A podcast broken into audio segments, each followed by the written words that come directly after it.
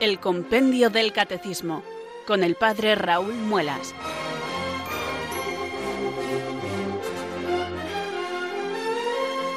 Muy buenas tardes, queridos oyentes de Radio María. Son las 4, las 3 en Canarias. Aquí comienza una nueva edición del programa El Compendio del Catecismo de la Iglesia Católica. Reciban desde Talavera de la Reina un saludo muy cordial del Padre Raúl Muelas, que un día más les habla desde estos micrófonos de Radio María, la radio de la Virgen, la fuerza de la esperanza. Sed todos bienvenidos.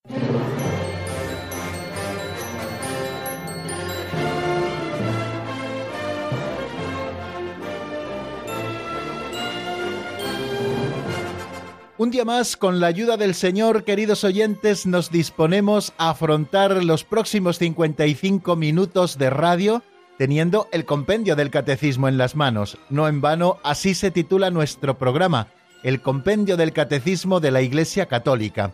Y se titula así porque cada tarde, en esta franja horaria y de lunes a viernes, nosotros nos reunimos en torno a las ondas de Radio María detrás de nuestro receptor de radio, o detrás de aquel otro mecanismo tecnológico que estemos utilizando para escuchar Radio María, para estudiar la doctrina católica contenida en este nuestro libro de texto, el Compendio del Catecismo de la Iglesia Católica, un libro que resume autorizadamente, no en vano fue aprobado y promulgado por el Papa Benedicto XVI, que resume, digo, autorizadamente el Catecismo Mayor de la Iglesia, ese catecismo gordito que se llama en realidad Catecismo de la Iglesia Católica, y que fue un regalo del Papa Juan Pablo II, San Juan Pablo II, a toda la Iglesia en el año 1992. Creo que era un fruto granado del Concilio Vaticano II el que nosotros pudiéramos tener contenido en un libro y en un libro aprobado y promulgado por la propia Iglesia todo el contenido de nuestra fe. La Iglesia es la depositaria de la fe y la Iglesia se encarga también de irnos educando en la fe, y lo hace de una manera privilegiada no sólo con la celebración de los sacramentos, que es lugar privilegiado para aprender la fe, sino que también lo hace con estos subsidios que llamamos catecismos, en los que encontramos explicada de manera sistemática todo el contenido de la fe. Pues bien amigos, hoy nosotros, renovando nuestra ilusión, nos disponemos a abrir nuestro libro de texto. Yo en realidad ya lo tengo abierto por la página 110. En esa página encontramos el número que vamos a repasar hoy de una manera más sosegada, puesto que ayer lo estudiábamos. Y también en la página 111, 111, número Capicúa, eh, encontraremos también los números con los que seguiremos avanzando y hoy abriremos un nuevo capítulo. Estamos en la segunda parte del catecismo esa que nos habla de la celebración del misterio cristiano. Y estamos en la segunda sección de esta segunda parte, donde estamos explicando o estudiando cada uno de los sacramentos agrupados en tres capítulos. El primer capítulo que nos ha estado hablando de los sacramentos de la iniciación cristiana, el bautismo, la confirmación y la Eucaristía, y hoy abriremos ese segundo capítulo que nos habla de los sacramentos de la curación, que como bien saben son el sacramento de la penitencia o de la reconciliación y el sacramento de la unción de los enfermos.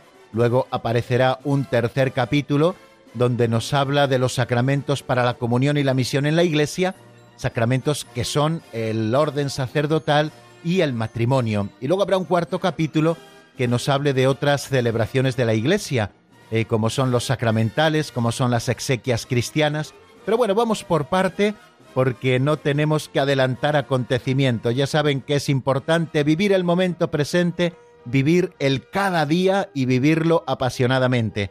Así que hoy tenemos por delante esa introducción que el capítulo segundo nos hará a estos sacramentos de la curación y por qué Jesucristo, como médico de los cuerpos y de las almas, instituyó estos dos sacramentos, el de la reconciliación para sanar o resucitar el alma si es que había perdido la gracia, y también el de la unción de los enfermos para un momento determinado de nuestra vida, cuando nuestra vida está en peligro, o bien por la edad avanzada o bien por la enfermedad, pues es ese sacramento en el que pedimos la salud del alma y también pedimos la salud del cuerpo. Bueno amigos, pues vamos a renovar, como les digo, esa ilusión de cada día para afrontar el estudio de la verdad de nuestra fe, vamos a aumentar nuestro conocimiento de la misma, y queremos conocer mejor la fe para amar mejor a Dios y para amándole más, mejor seguirle.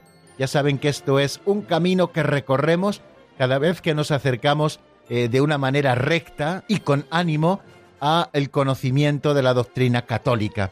Así que amigos, vamos a encomendarnos lo primero de todo al Espíritu Santo, que venga sobre nosotros, que nos ilumine con su luz, que nos fortalezca con su gracia, para que podamos cumplir nuestro cometido. Y lo hacemos rezando esa oración que nos acompaña cada día. Ven Espíritu Santo, llena los corazones de tus fieles y enciende en ellos el fuego de tu amor. Envía Señor tu Espíritu que renueve la faz de la tierra. Oh Dios, que llenaste los corazones de tus fieles con la luz del Espíritu Santo, concédenos que guiados por el mismo Espíritu, sintamos con rectitud y gocemos siempre de tu consuelo. Por Jesucristo nuestro Señor. Amén.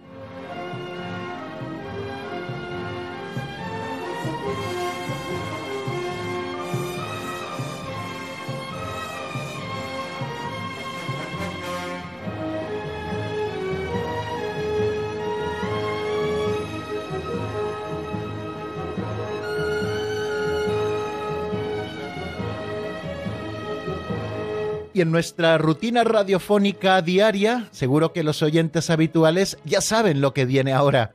Una segunda sección que titulamos Pinceladas de Sabiduría, en la que antes de abrir el compendio del Catecismo, abrimos un librito titulado así Pinceladas de Sabiduría, escrito hace muchos años por don Justo López Melús, donde encontramos pequeñas parábolas, pequeños cuentecillos, narraciones, que de una manera breve, apenas duran un minuto y nos las lee todos los días nuestro amigo Alberto.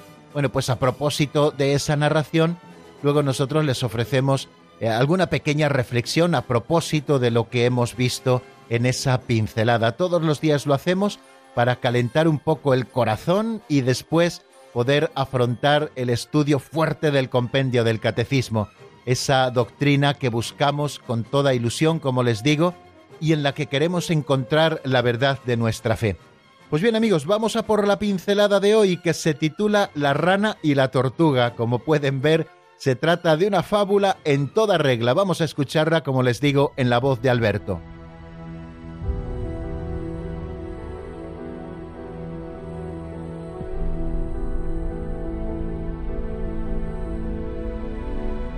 La rana y la tortuga. Una rana se montó encima de una tortuga e iban hablando mientras caminaban. Decía la rana ¿Cómo es posible que te tomes la vida con tanta tranquilidad? ¿Por qué andas tan despacio? respondió la tortuga sin perder la calma. Lo que cuenta no es el tiempo que tardes en llegar, sino lo que has aprendido cuando has llegado. Eso es lo importante. Tú vas saltando a todas partes, continuó la tortuga. Pero, ¿qué has vivido de todo lo que has visto en tu camino? Vas a todas partes, pero no estás en ninguna. Yo, en cambio, estoy donde estoy, y el camino que recorro nunca más lo olvido. Ya lo dice el refrán. No por mucho madrugar amanece más temprano. Y San Ignacio, no el mucho saber harta y satisface al alma, sino el sentir y gustar las cosas internamente.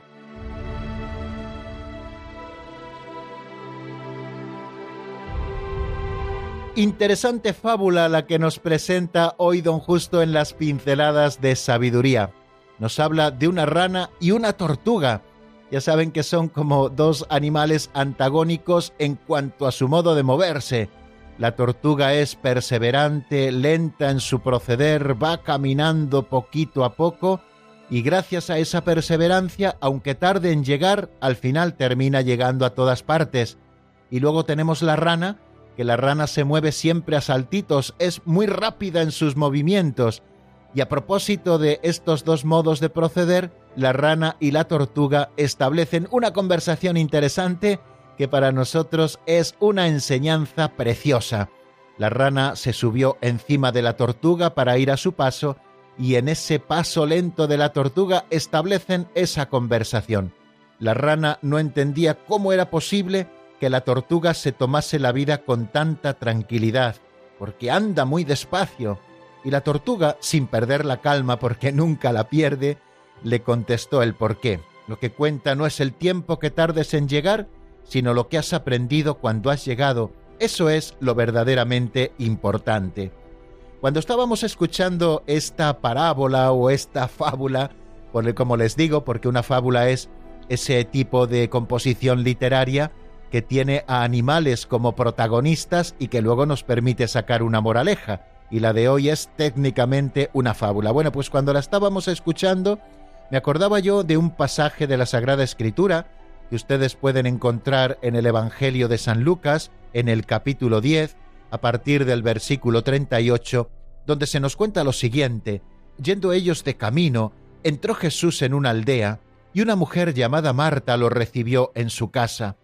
Esta tenía una hermana llamada María que sentada junto a los pies del Señor escuchaba su palabra. Marta, en cambio, andaba muy afanada con los muchos servicios, hasta que acercándose dijo, Señor, ¿no te importa que mi hermana me haya dejado sola para servir? Dile que me eche una mano. Respondiendo le dijo el Señor, Marta, Marta, andas inquieta y preocupada con muchas cosas, solo una es necesaria. María, pues, ha escogido la mejor parte y no le será quitada. Bueno, nos presenta el Señor en esta anécdota que sucede en el Evangelio eh, dos modos de vivir que son complementarios en la Iglesia en realidad, que es la vida activa y la vida contemplativa.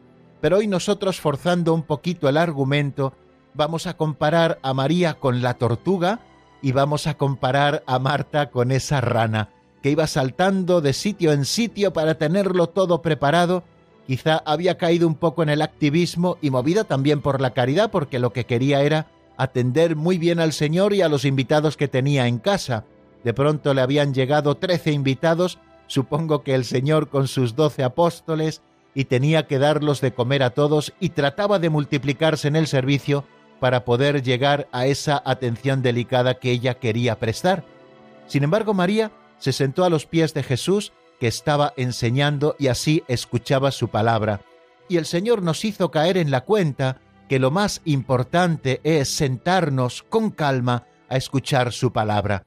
Creo que son tres palabras muy interesantes que nos invita a reflexionar sobre ellas la tortuga de nuestra fábula. Sentarse con calma a escuchar su palabra, para saber degustar cada una de las cosas que vamos escuchando de labios del Señor, para saber vivir cada una de las cosas que el Señor va realizando en nuestras vidas. Si vamos demasiado deprisa, queridos amigos, no nos daremos cuenta de la presencia del Señor entre nosotros ni de su paso por nuestra vida. Por eso es importante que tengamos esa actitud de la tortuga que anda despacio, que sin perder la calma responde, que tiene como interés no el tiempo que tardes en llegar, sino lo que has ido aprendiendo hasta que has llegado, y que eso es lo verdaderamente importante. A veces nos movemos por la vida demasiado deprisa, y ya en algún momento en estas pinceladas les he comentado que las prisas no son del Señor, que el Señor hace las cosas con calma, sin pausa, pero sin prisa. Cuando el Señor crea el mundo, lo leemos así en el libro del Génesis, se toma siete días para ir creando cada una de las cosas. Así nos lo cuenta esa catequesis preciosa de los primeros capítulos del Génesis. Pero si atendemos a cómo el Señor lo hizo, se tomó miles y miles, millones de años para ir creando todas las cosas. Aquel que podía hacer las cosas en un momento, va haciendo las cosas paso a paso. El Señor nunca tiene prisa, el Señor nunca empuja, el Señor nunca siembra en nosotros esa premura insana que nos hace no disfrutar de las cosas. El Señor nos invita siempre a vivir el momento presente, el momento presente que es el que tenemos en nuestras manos y es el que tenemos que vivir con atención y apasionadamente.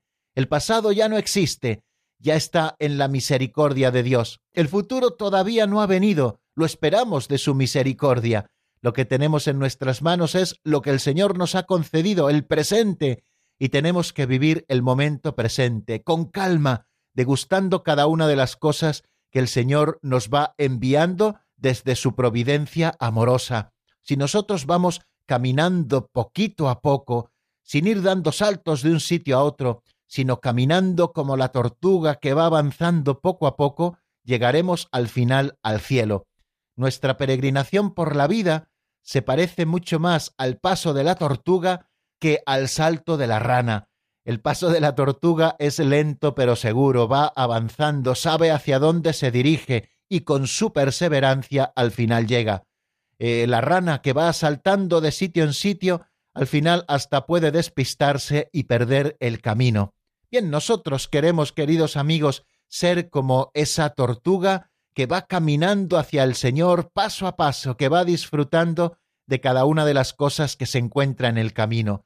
Si nosotros vamos a un ritmo pausado, nos iremos dando cuenta del Señor que viene en cada hombre y en cada acontecimiento, en mil situaciones de la vida, y podremos detenernos a dar gracias a Dios, aquel que camina despacio y que va captando todos los dones del Señor, los que Él nos regala, tiene también un corazón agradecido. Aquel que va de salto en salto, aquel que no tiene fijeza en las cosas, aquel que se toma muy superficialmente la vida, difícilmente encontrará al Señor. Hoy, retomando ese ejemplo que encontramos en el Evangelio, queremos ser María, pero también sin dejar de ser Marta. Al Señor tenemos que servirle a Él personalmente y también servirle a Él en los pobres, pero el Señor quiere que antes nos sentemos con calma a escuchar su palabra.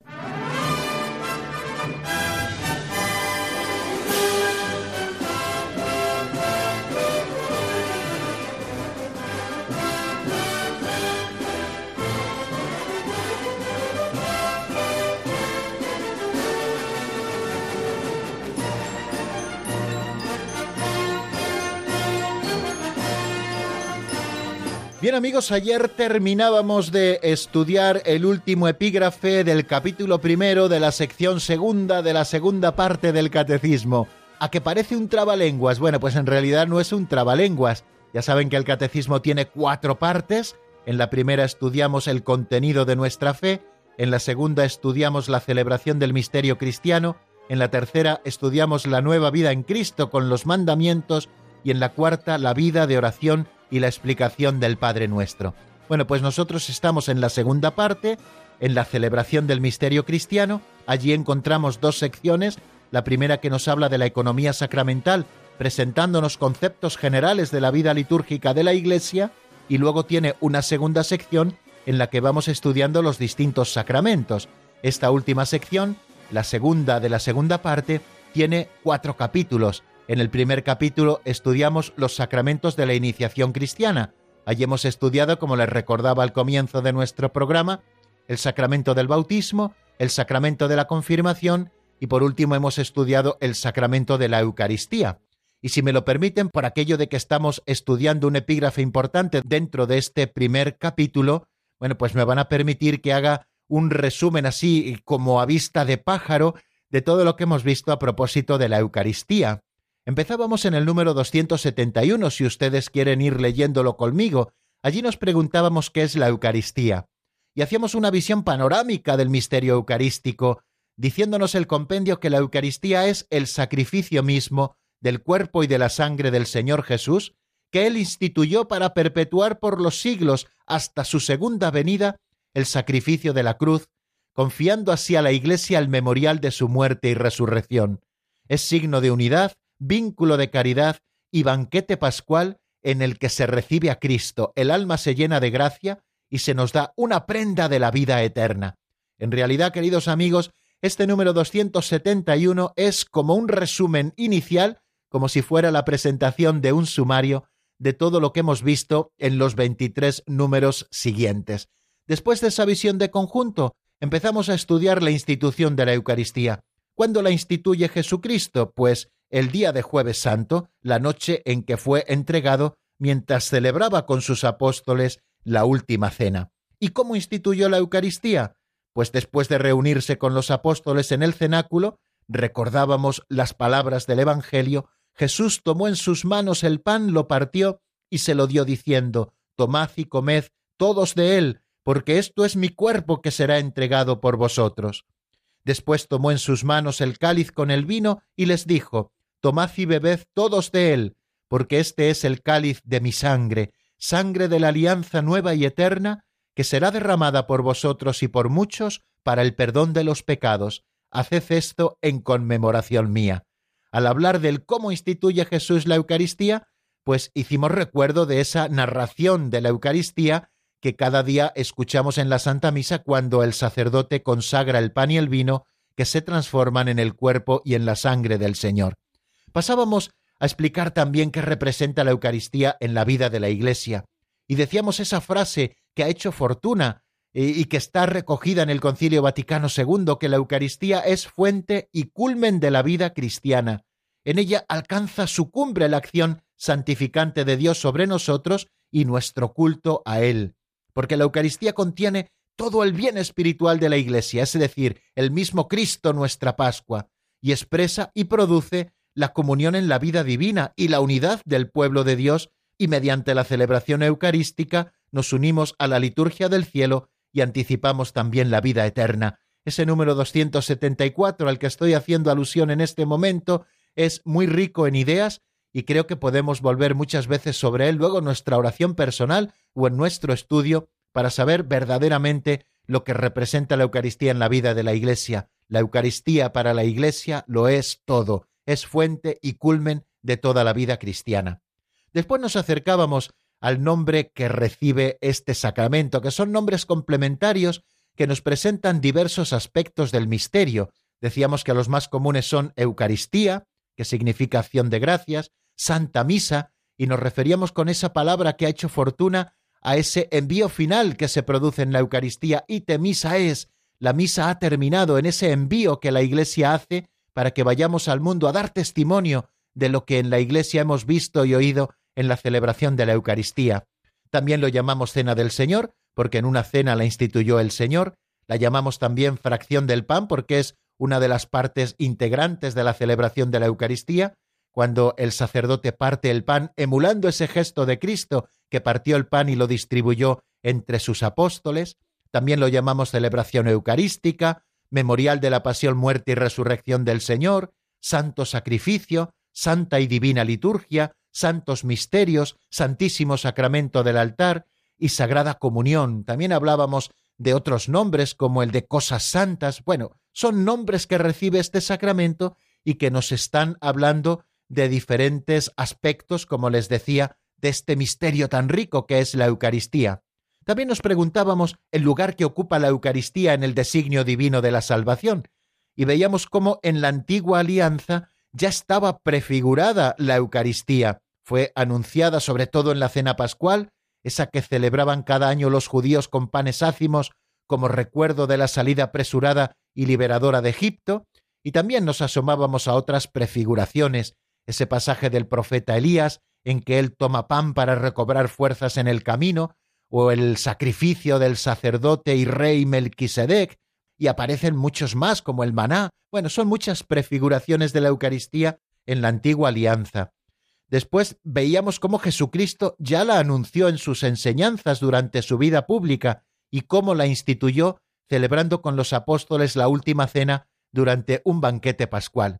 Y luego veíamos cómo la Iglesia después de Cristo, fiel al mandato del Señor, haced esto en memoria mía, ha celebrado siempre la Eucaristía, especialmente el domingo, que es el día de la resurrección del Señor.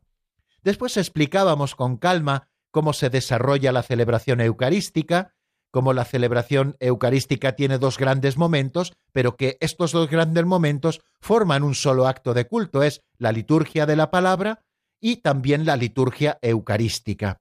Hablábamos del ministro de la Eucaristía. El ministro de la celebración eucarística es siempre el sacerdote, obispo, que tiene la plenitud del sacerdocio, o aquel que ha recibido el sacerdocio de segundo grado, que es el presbítero colaborador de los obispos, de manera que un sacerdote válidamente ordenado actúa en la persona de Cristo cabeza y en el nombre de la Iglesia. Decíamos a propósito de esto que el ministro verdadero de la Eucaristía es Jesucristo y le representan sacramentalmente el obispo o el presbítero. Hablábamos también de los elementos esenciales necesarios para celebrar la Eucaristía, que son sencillamente pan de trigo y vino de vid. Y hablábamos también eh, de esos casos concretos, por ejemplo, de los que son intolerantes al gluten, cómo pueden tomar eh, la forma baja en gluten, aunque un poquito siempre tiene que tener para que verdaderamente sea panácimo de trigo, y hablábamos de vino de vid, y que también en algunos casos y con un permiso especial del obispo, pues se puede celebrar con mosto de uva, es decir, un vino al que se le ha interrumpido el proceso de fermentación y que todavía no tiene alcohol.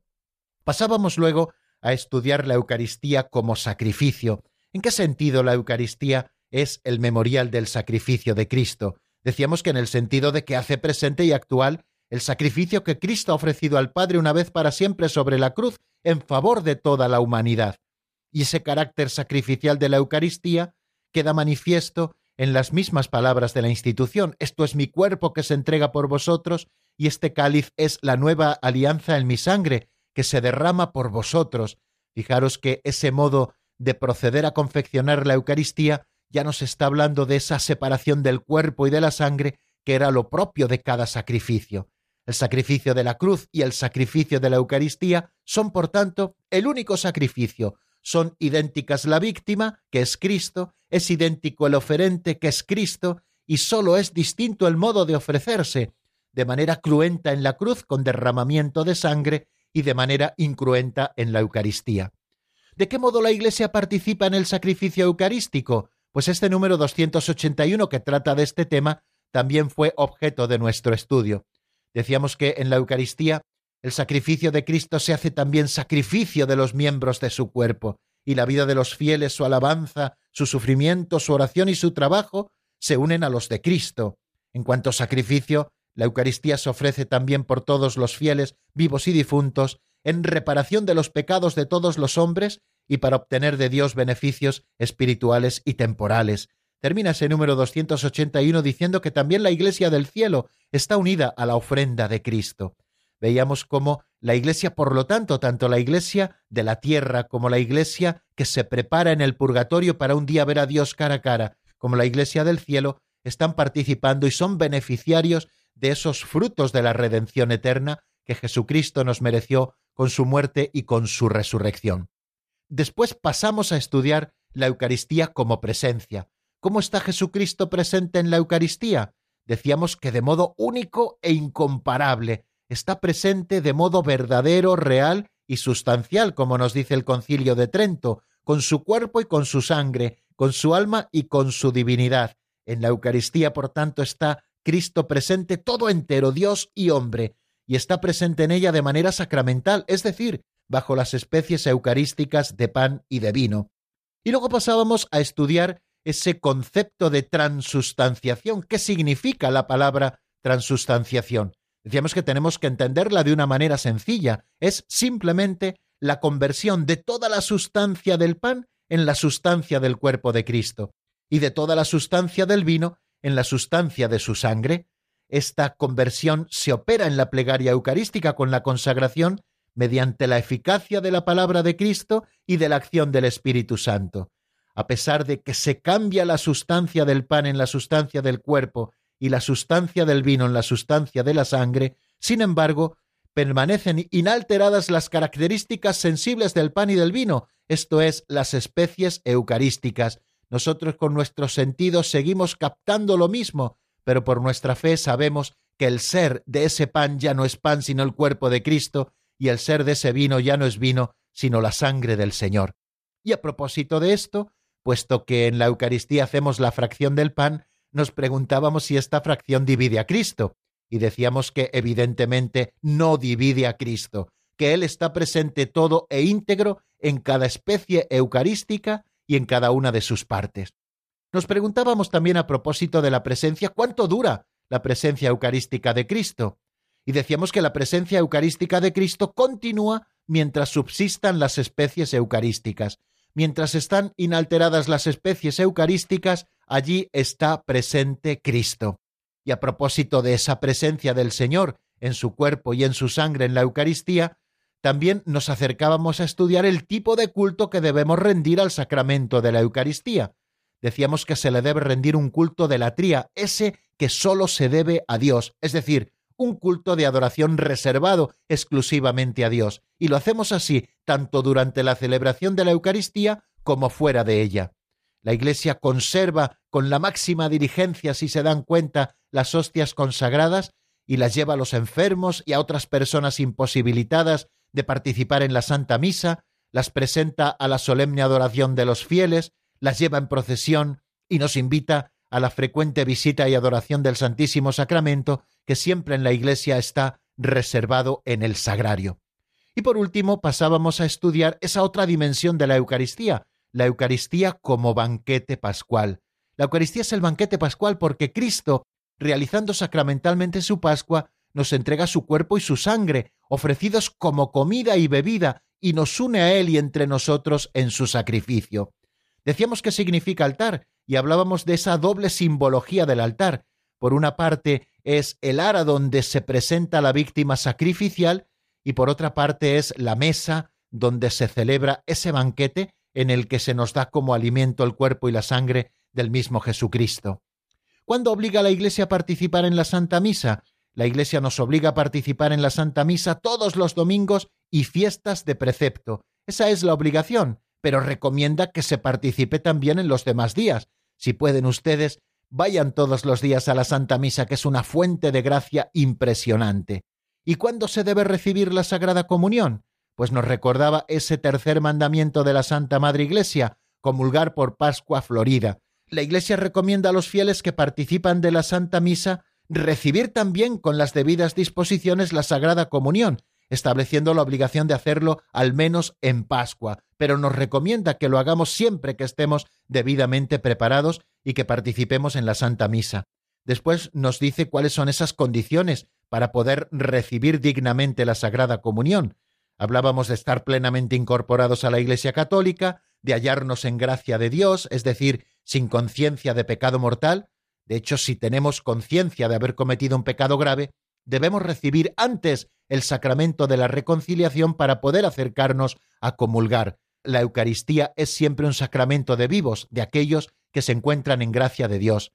Y también nos ponía como condiciones importantes para estar bien preparados a recibir el cuerpo de Cristo, el espíritu de recogimiento y de oración, la observancia del ayuno prescrito por la Iglesia, eso que llamamos ayuno eucarístico, y que consiste en abstenerse de todo alimento y de bebida nutritiva una hora antes de comulgar, los enfermos, por supuesto, están dispensados de esta norma, y nos hablaba también de la actitud corporal, en cuanto a los gestos, en cuanto a la vestimenta, donde debemos manifestar ese respeto debido a Cristo. Nos acercábamos también a los frutos de la Sagrada Comunión, que acrecienta nuestra unión con Cristo y con la Iglesia, que conserva y renueva la vida de la gracia recibida en el bautismo y la confirmación, y que nos hace crecer en el amor al prójimo, fortaleciéndonos en la caridad, nos perdona los pecados veniales y nos preserva de los pecados mortales para el futuro. También hablábamos, y ayer lo repasábamos, y ya no me detengo en cuándo se puede administrar la Sagrada Comunión a los otros cristianos, y ayer por qué se dice que la Eucaristía es prenda de la gloria futura. Es prenda de la gloria futura porque nos colma de toda gracia y bendición del cielo, nos fortalece en la peregrinación en nuestra vida terrena y nos hace desear la vida eterna, uniéndonos a Cristo sentado a la derecha del Padre, a la Iglesia del cielo, a la Santísima Virgen y a todos los santos. Pues bien amigos, se nos echa el tiempo encima y hemos dedicado eh, un rato bastante largo a repasar y a tener una visión de conjunto de todo lo que hemos visto sobre la Sagrada Eucaristía. Me ha parecido interesante hacerlo así, aunque nos entretengamos antes de dar el siguiente paso hacia el capítulo segundo. Nos detenemos, si les parece, unos minutos en la palabra. Yo les invito a escuchar un tema de Fray Nacho, una canción titulada A la lumbre de esta vela, que está sacada del álbum Volver a ti. La escuchamos y enseguida volvemos para comenzar el capítulo segundo.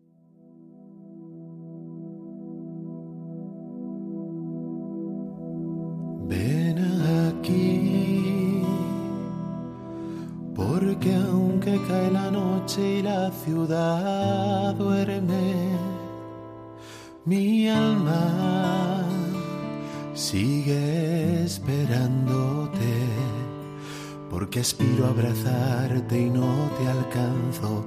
Deseo tu gracia y me da silencio. Después te siento, más tarde te pierdo. Tanto amor no puedo controlarlo. Tanto amor, no sé cómo abarcarlo. Tanto amor se me dio como regalo, oh tanto amor, que solo puedo amarlo y decirte que a la lumbre de esta vela me quedo aguardándote, sintiéndote ya, gozándote más y a la vez echándote y a la lumbre de esta mecha me quedo soportando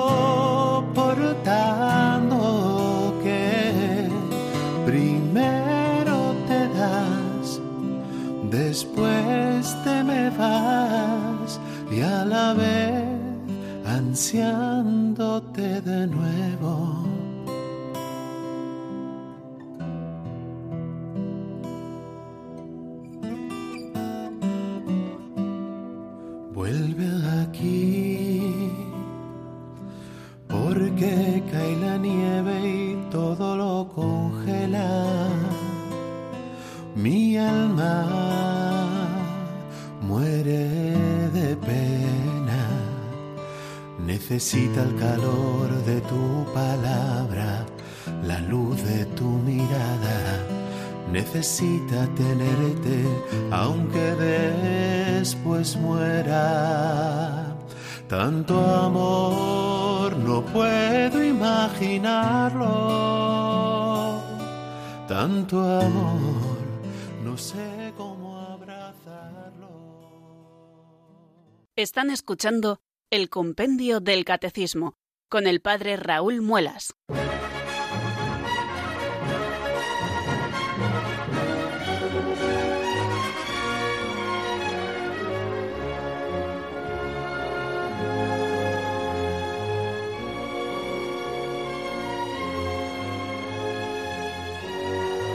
Bueno amigos, y ahora sí, y con pocos minutos por delante, eh, vamos un poquito como la tortuga de la parábola esta que escuchábamos en la pincelada de sabiduría. Vamos despacito, intentando disfrutar de cada cosa.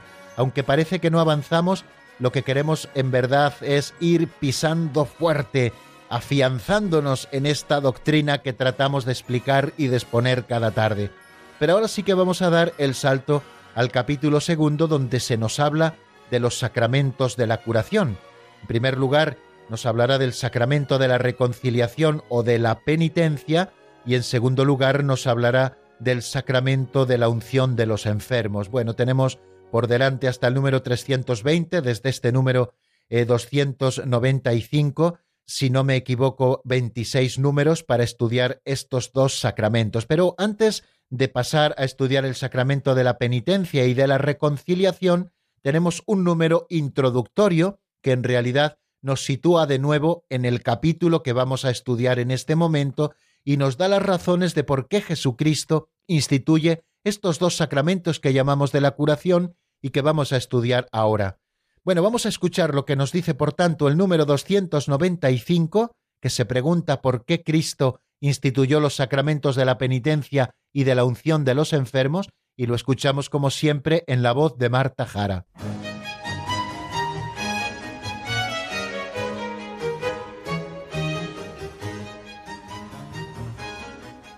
Número 295. ¿Por qué Cristo instituyó los sacramentos de la penitencia y de la unción de los enfermos? Cristo médico del alma y del cuerpo instituyó los sacramentos de la penitencia y de la unción de los enfermos porque la vida nueva que nos fue dada por Él en los sacramentos de la iniciación cristiana puede debilitarse y perderse para siempre a causa del pecado. Por ello Cristo ha querido que la Iglesia continuase su obra de curación y de salvación mediante estos dos sacramentos.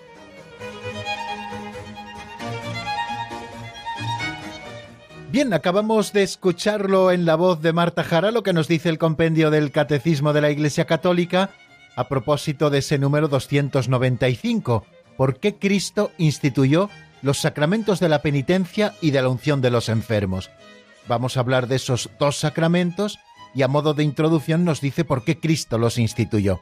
Y hemos escuchado lo siguiente, Cristo, médico del alma y del cuerpo, instituyó los sacramentos de la penitencia y de la unción de los enfermos, porque la vida nueva que nos fue dada por Él en los sacramentos de la iniciación cristiana puede debilitarse y perderse para siempre a causa del pecado.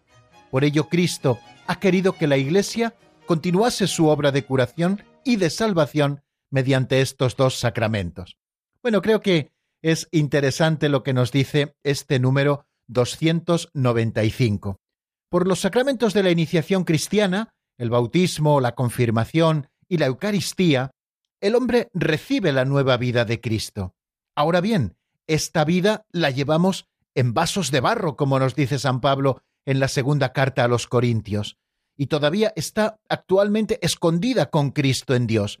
Nos hallamos aún en nuestra morada terrena, una morada que está sometida al sufrimiento, a la enfermedad y a la muerte, como nos dice el Catecismo Mayor de la Iglesia. Esta vida nueva de Hijo de Dios puede ser debilitada e incluso perdida por el pecado. Esta es eh, una primera afirmación de la que partimos. Hemos recibido una nueva vida en Cristo, pero esta vida se puede debilitar o incluso se puede perder por el pecado. Precisamente porque esta vida se puede debilitar o se puede perder por el pecado, por eso Cristo instituye los sacramentos de la penitencia para revitalizar esa vida en Cristo si es que no la habíamos perdido pero está debilitada, o para recuperarla si es que la habíamos perdido por el pecado mortal.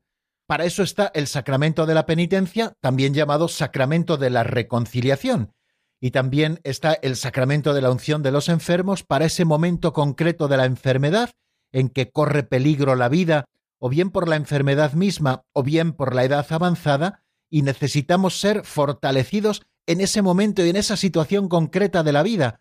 Por eso cuando recibimos el sacramento de la unción, estamos pidiendo la salud del alma y también la salud del cuerpo. Y Jesucristo nuestro Señor, que es el médico de nuestras almas y también de nuestros cuerpos, que perdonó, por ejemplo, los pecados al paralítico y le devolvió la salud del cuerpo, quiso que su iglesia continuase en la fuerza del Espíritu Santo su obra de curación y de salvación, incluso en sus propios miembros.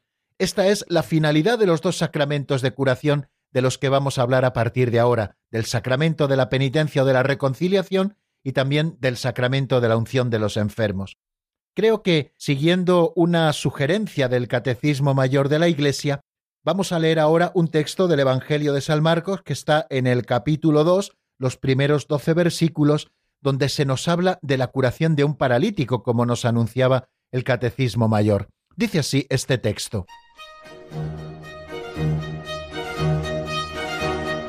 Cuando a los pocos días volvió Jesús a Cafarnaún, se supo que estaba en casa. Acudieron tantos que no quedaba sitio ni a la puerta, y les proponía la palabra. Y vinieron trayéndole un paralítico llevado entre cuatro, y como no podían presentárselo por el gentío, levantaron la techumbre encima de donde él estaba, abrieron un boquete y descolgaron la camilla donde yacía el paralítico. Viendo Jesús la fe que tenían, le dice al paralítico, Hijo, tus pecados te son perdonados. Unos escribas que estaban allí sentados pensaban para sus adentros, ¿por qué habla éste así? Blasfema. ¿Quién puede perdonar pecados sino solo uno, Dios? Jesús se dio cuenta enseguida de lo que pensaban y les dijo, ¿por qué pensáis eso? ¿Qué es más fácil decir al paralítico, tus pecados te son perdonados? o decir, levántate, coge la camilla y echa a andar pues para que veáis que el Hijo del Hombre tiene autoridad en la tierra para perdonar pecados, dice al paralítico, te digo, levántate, coge tu camilla y vete a tu casa. Se levantó, cogió inmediatamente la camilla y salió a la vista de todos. Se quedaron atónitos y daban gloria a Dios diciendo, nunca hemos visto una cosa igual.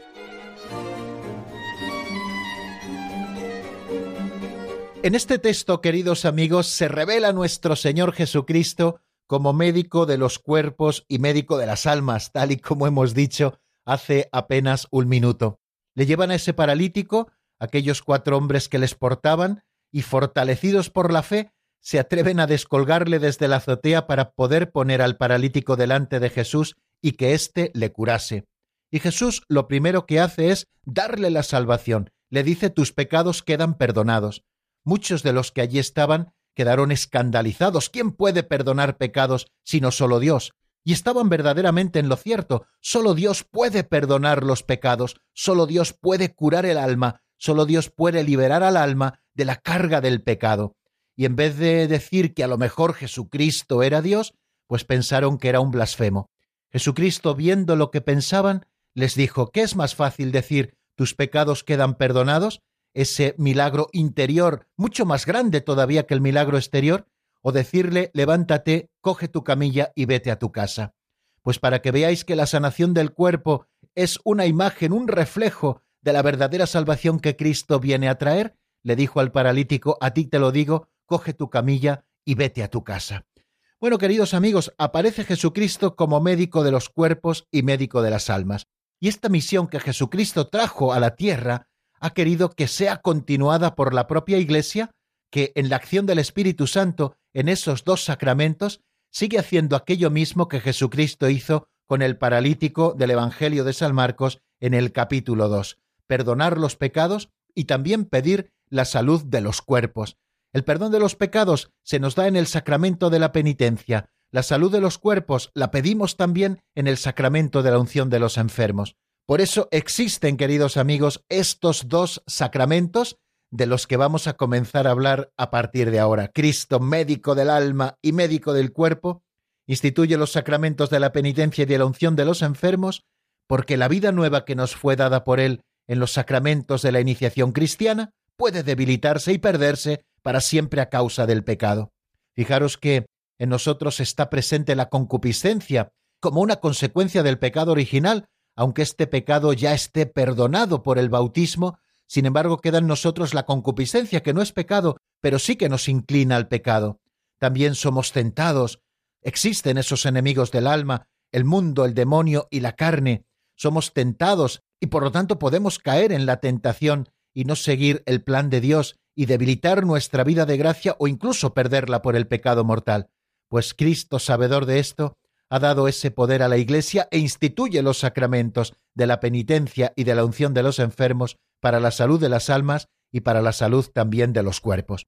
Bueno amigos, pues vamos a dejarlo aquí porque no nos queda más tiempo.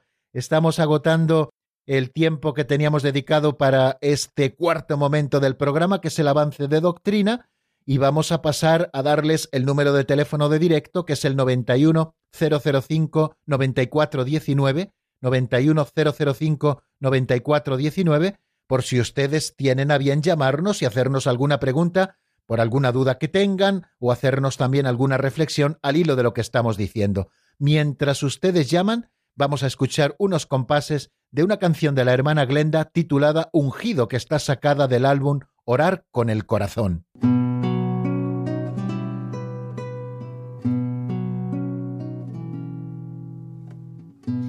Más pequeño de mis hermanos, el más joven de los hijos de mi padre.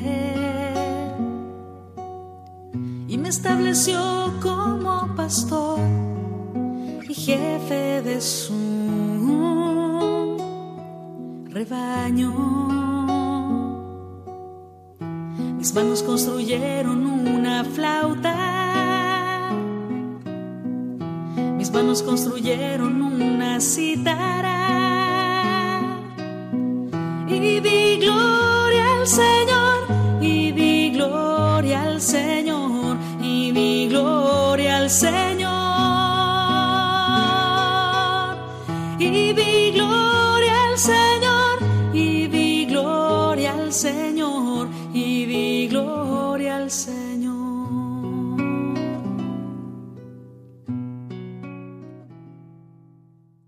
Están escuchando el Compendio del Catecismo con el Padre Raúl Muelas.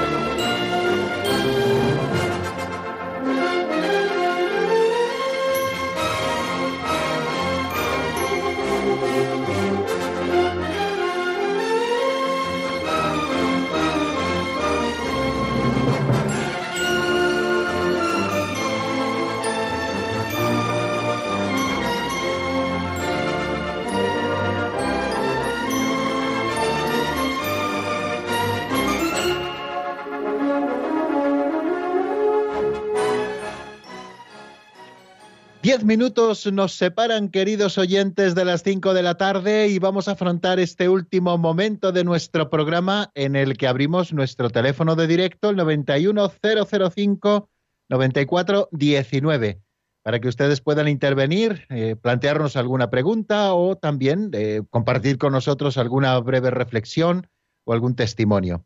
Vamos a dar paso a la primera llamada que nos llega desde Murcia. Juan, buenas tardes, bienvenido, amigo.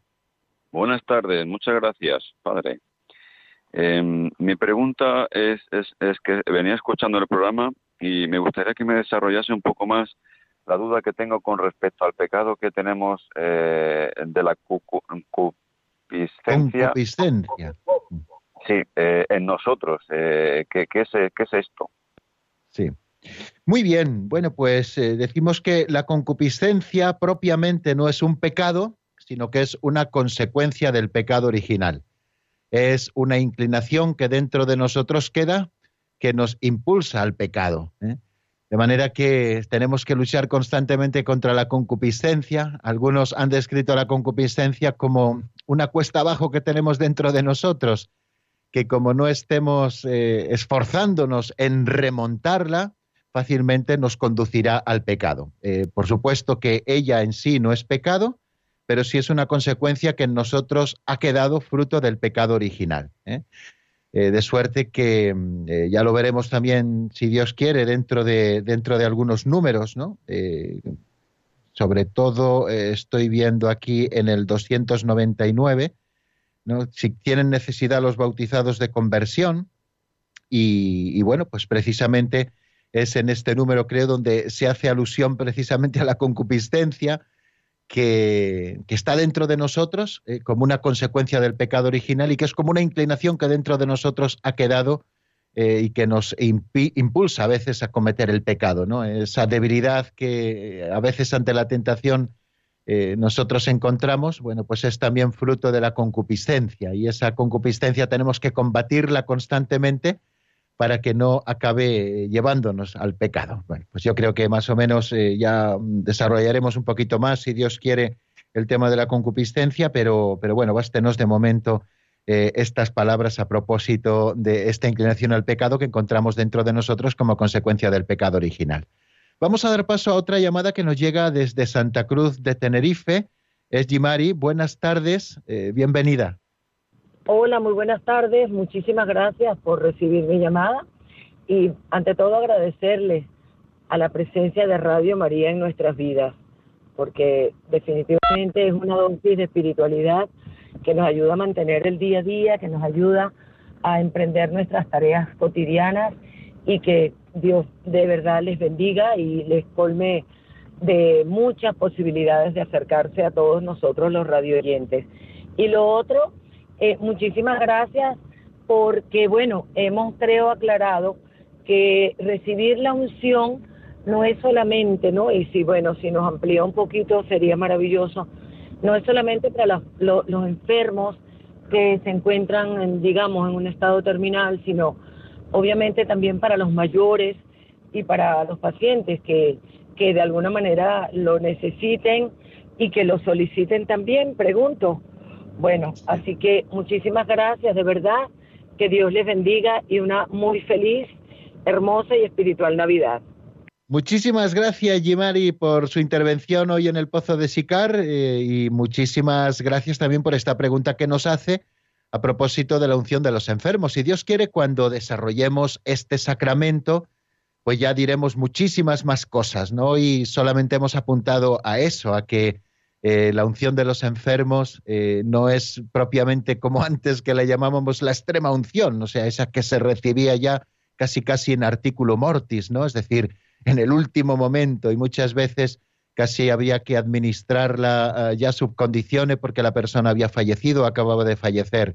La unción de los enfermos es un sacramento que el Señor ha instituido para el momento de la enfermedad, eh, para el momento de la enfermedad. Evidentemente no para una enfermedad común y sencilla, de estas que padecemos los inviernos, un resfriado tal, sino para eh, una enfermedad eh, que, viene manteniéndose y que uno necesita especialmente la gracia de Dios para combatirla, para cargar con esta cruz de la enfermedad y a veces también de la, de la edad muy avanzada, ¿no? Pues para esto está precisamente el sacramento de la unción de los enfermos y, es bonito que la volvamos a descubrir así como la Iglesia quiere presentárnosla, ¿no? No como esa puntilla que uno recibe justo en el momento de morir, sino como ese sacramento que nos eh, acompaña y nos conforta y nos consuela y nos fortalece en el momento de la enfermedad. Y así la vamos a ir redescubriendo. Vamos primero a estudiar el sacramento de la penitencia, tal y como nos lo presenta el Catecismo de la Iglesia Católica, y después estudiaremos, si Dios quiere, eh, el, sacramento de la unción de los enfermos y diremos muchísimas más cosas a propósito de los efectos del mismo, quién es el ministro, quién es propiamente eh, el, que está mm, eh, quizá pues orientado, a quién está orientado, mejor dicho, este, este sacramento de la unción de los enfermos. Pero bueno, bástenos de momento apuntar esto y ya diremos más cosas en su momento, claro que sí. Bueno, pues eh, llegamos al final de nuestro programa, queridos amigos, y decirles que mañana, si Dios quiere, aquí estaremos en el mismo lugar y a la misma hora, cuando sean las cuatro de la tarde en la península, las tres en Canarias, pues sonará nuestra sintonía y ya empezaremos a profundizar en el sacramento de la penitencia con esos nombres que recibe el sacramento. Son varios los nombres que utilizamos para referirnos a ese mismo sacramento que nos perdona los pecados cometidos después del bautismo y cada uno de esos nombres nos revela una dimensión diferente de este sacramento. Pero eso será mañana. La bendición de Dios Todopoderoso, Padre, Hijo y Espíritu Santo, descienda sobre vosotros y permanezca para siempre. Amén. Hasta mañana, si Dios quiere, amigos.